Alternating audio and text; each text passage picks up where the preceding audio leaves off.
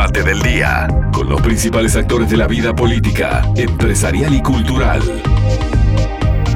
Y sin duda que uno de los debates del día tiene que ver con esta nueva variante que ha entrado el Uruguay, 26 casos, el gobierno dice que están controlados, obviamente nos permite también ese control, ese límite de aquello de los 200 casos diarios que permitía no perder el hilo epidemiológico, habrá que volver a la rutina aquella de seguimiento, control, testeo, es decir, aquello que originalmente funcionó muy bien y que después cuando se fueron ampliando los casos se perdió por allí. Pero para tratar de entender un poco más esta variante Delta y desde ya y antes le agradecemos a todos los que están mandando mensaje al 092 000 93 y que vamos a leer en un ratito y que pueden hacer preguntas al respecto, porque esta es una, una, nota en donde pueden surgir preguntas más allá de las nuestras.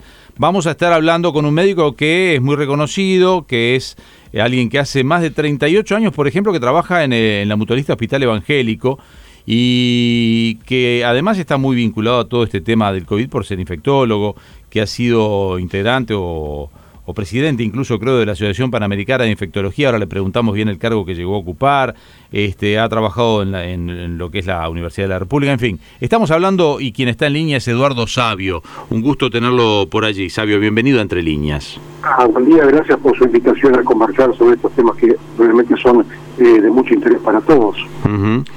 Eh, bueno, me, me, quedaba la duda, en la Asociación Panamericana de Infectología tú llegaste a ser presidente, ¿no? Y hice todo todos los cargos. Fui presidente, traje la sede de API Uruguay de 2011 a 2015 y en este momento me concentro como coordinador del Comité de Inmunizaciones de la API. Ahí va, exactamente. Eh, ¿Te estamos escuchando con alguna... ¿Estás con manos libres o algo? O... No, me voy a correr. Ah, bueno. A un lugar más ¿Ahora me escucha mejor? Ah, sí, sí, sí, perfecto, perfecto. Bueno, estábamos planteando todo este tema de la entrada de la variante Delta y obviamente que la primera pregunta, la, la, la, más amplia, es cómo mirás tú eh, esto de la variante Delta en una mirada general, desde lo que significa el ingreso, que casi todos sabíamos que iba a ingresar, de las medidas que hay que tomar, de la peligrosidad de esto, de cómo cambia o puede llegar a cambiar esto el panorama actual.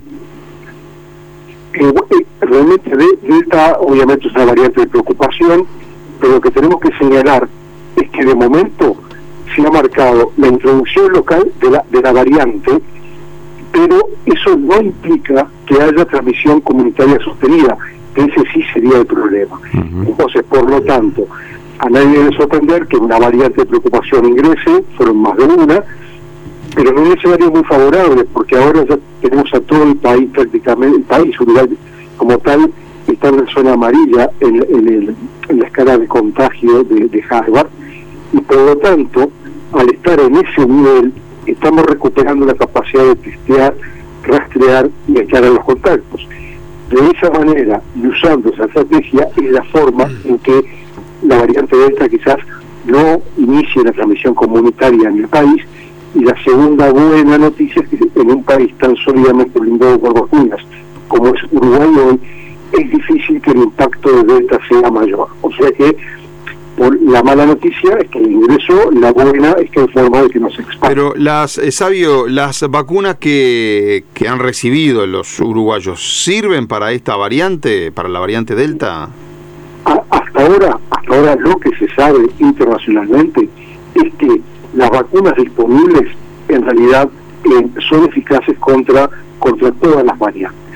Algunas pueden tener una eficacia algo menor, como pasa con la variante eh, sudafricana. ellos mismos se dieron cuenta que en su país la eficacia de AstraZeneca era algo menor para esa variante, pero de momento eh, las vacunas disponibles de momento sirven para todo así, y todas además frenan lo que más nos importa, que es la mortalidad, formas graves, eso a, a terapia intensiva y hospitalización. Las medidas del gobierno pueden cambiar en definitiva, por lo que se ha escuchado a priori, en el ingreso de la gente que vuelve del extranjero para que tenga por lo menos un segundo hisopado a los siete días del último que se hizo antes de ingresar al país. ¿Eso sería una medida epidemiológicamente correcta? Es decir, desde lo de la infección, esta, esta variante con, con eso nos da garantía de que alguien no está enfermo y puede volver a circular libremente. O hay que hacer cuarentena cuando uno ingresa al país. Claro, la, el, PCR del séptimo día de, regresar a Uruguay es algo que sí está implementado. Lo que no está implementado es el aislamiento domiciliario durante esos siete días al llegar es algo que desde el punto de vista infectológico se, se impone claramente, porque si usted anda libremente circulando y contactándose con todo el mundo a la espera de un PCR que aún no se hizo y después da positivo, ahí ya es tarde. O sea que el viajero que ingresa a Uruguay tiene que hacerse el PCR 72 horas antes de salir, quedarse en su casa en Montevideo o donde sea hasta tener el resultado del PCR del día 7 que se va a hacer. Claro, pero mire que eso cambió, ¿eh? porque eso eso yo tuve un contacto con, con Daniel Salinas, incluso por un tema, y me puso que eso había cambiado. Porque está el decreto, está el decreto, eh, aquel que había sacado el Ministerio que era el que se eliminaba, se eliminaba la cuarentena obligatoria para los turistas, pero después me, me confirmó que se modificó, que los que entraban de algunos países tenían que sí o sí este, antes de reintegrarse al trabajo o antes de vida normal, volver a la cuarentena. No sé al final en qué quedó eso. No, le explico. yo le estoy diciendo lo que realmente se, debe hacer. Eh, en lo que hace a la cuarentena, aún eh, no está exigida esa cuarentena y fue dicho públicamente por algunas autoridades sanitarias del, Ministerio y aún por presidencia que esta semana lo van a estudiar. Bien, pero cuando uno los, viajeros nos preguntan antes de irse o al ver qué tienen que hacer, uno les dice, se queda en su casa los siete días hasta que se haga el PCR, porque se impone, es un criterio clínico fuera de toda discusión. Bien, tú manejabas un tema que es bien importante, ¿no? Que las vacunas en definitiva lo que nos da la tranquilidad si bien puede haber contagios, de una menor gravedad de la enfermedad o incluso este de mortalidad. Esto no ha cambiado. No, no, es más, esto se demostró claramente en la vida real en Uruguay y digamos el punto de infección fue el mes de junio, mitad de junio, cuando en el preciso momento que Uruguay tenía 50% de la población objetiva vacunada con al menos una dosis, ahí lentamente comenzaron a mejorar todos los indicadores. Y semana después empezó a caer en el orden que tenía que estar las cosas. Primero los ingresos al CPI, después las hospitalizaciones, más tardíamente los fallecimientos y por último la disminución del número de contagios, que es lo que día a día estamos asistiendo. O sea que realmente las vacunas en la vida real eh, están demostrando que funcionan muy bien para, hasta donde pueden funcionar, ¿verdad? Claro, otra pregunta que te quiero hacer es porque en el mundo se está hablando que lo que ha pasado es que ha bajado la franja etaria de los contagiados y la franja etaria porque son los que no se vacunan, es decir, porque pasa que la gente joven, los más veteranos están en unos niveles altísimos, por lo menos en Uruguay, porque claro, está el miedo de si yo me lo agarro me muero, pero después hay una edad en la que dice, ay, si yo me lo agarro no me pasa nada. Eh, ese es un concepto relativamente equivocado, ¿no? Es decir, debe no, no, es completamente equivocado. Lo que sucede es esto, ya en todo el mundo, en todo el mundo obviamente se priorizaron los grupos de mayor edad donde están más vacunados. Hoy en día, internacionalmente, este, el, el COVID está impactando en poblaciones cada vez más jóvenes. Por ejemplo, yo ayer intercambié un mail con un colega mexicano. En México tiene ahora 49% de predominancia de cepa delta y todos los casos que ven en México son menores de 40 años y en Europa obviamente afecta básicamente a, los más jóvenes, pero porque Europa aún ni siquiera comenzó francamente a vacunar a, los más jóvenes, a, los 20 añeros. Yo conozco gente en Alemania que están agendados para cierto momento del 2022.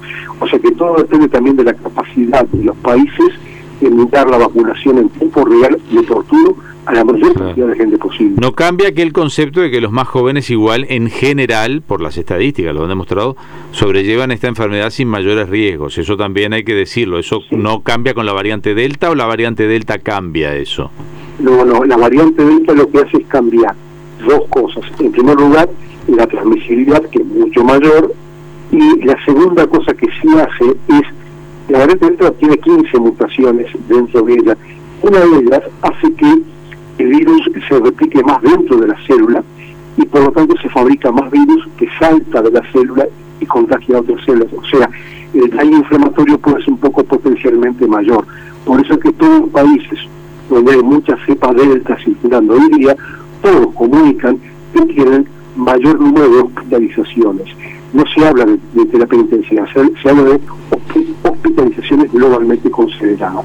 se transmite más y lleva a mayor número de ingresos en algunos casos. Bueno, le quiero le quiero preguntar, eh, Sabio, un, vinculado a esto, obviamente, una usted usted cree que vamos rumbo a una tercera dosis, que es lo que se está manejando también y el gobierno todavía no lo decidió.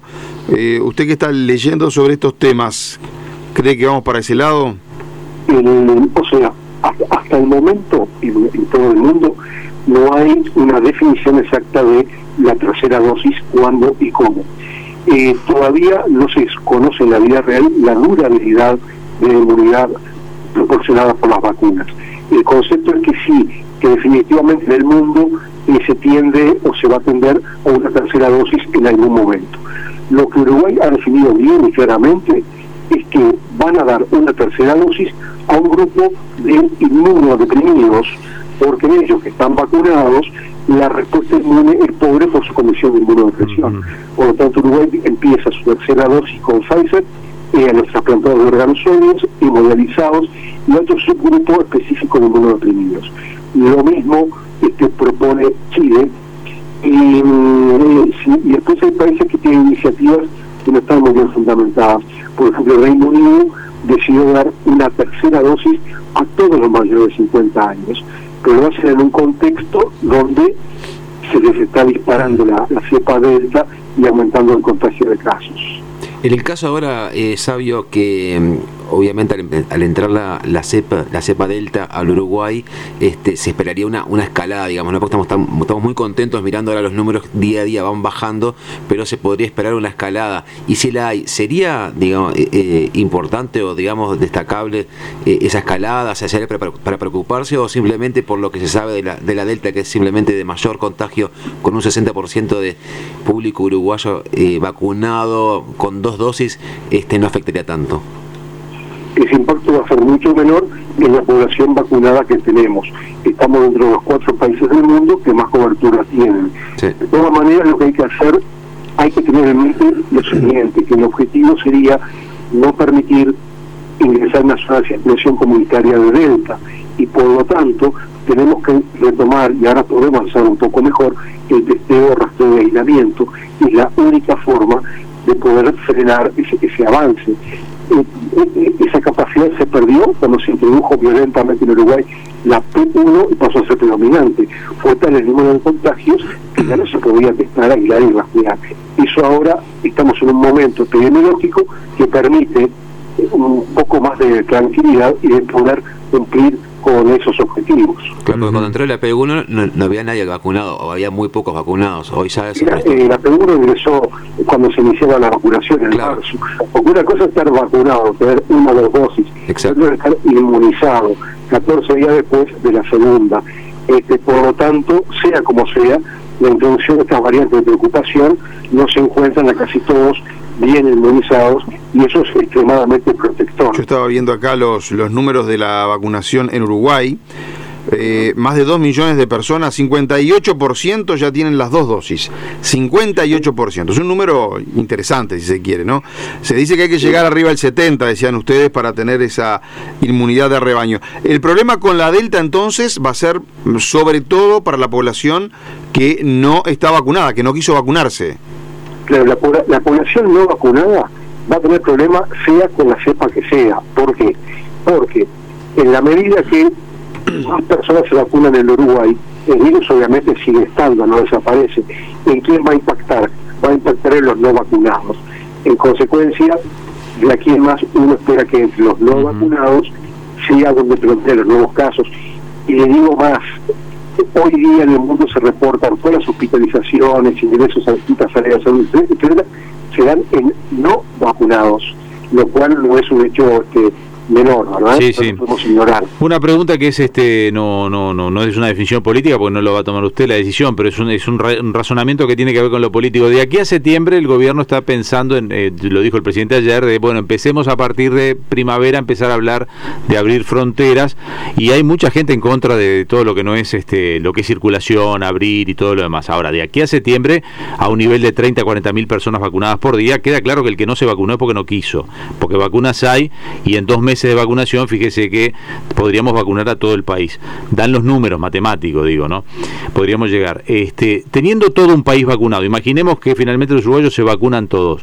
¿Cuál es el riesgo de abrir las fronteras? Porque si me acá, estamos sacando la conclusión de que el riesgo empieza a ser para los no vacunados, que en todo caso, aunque yo esté vacunado, me lo puedo agarrar, pero es una, es una enfermedad más como agarrarme una gripe. Porque también esta pandemia nos llevó a no querer vacunarnos a algunos. Yo me vacuné, por ejemplo, tengo las dos, pero yo digo, si me contagio y no me va a pasar nada, es como cuando me agarraba una gripe, un resfrío, es decir, le hago toda esa, esa mixtura de comparación para tratar de entender con todo un país vacunado qué pasa si abrimos las fronteras.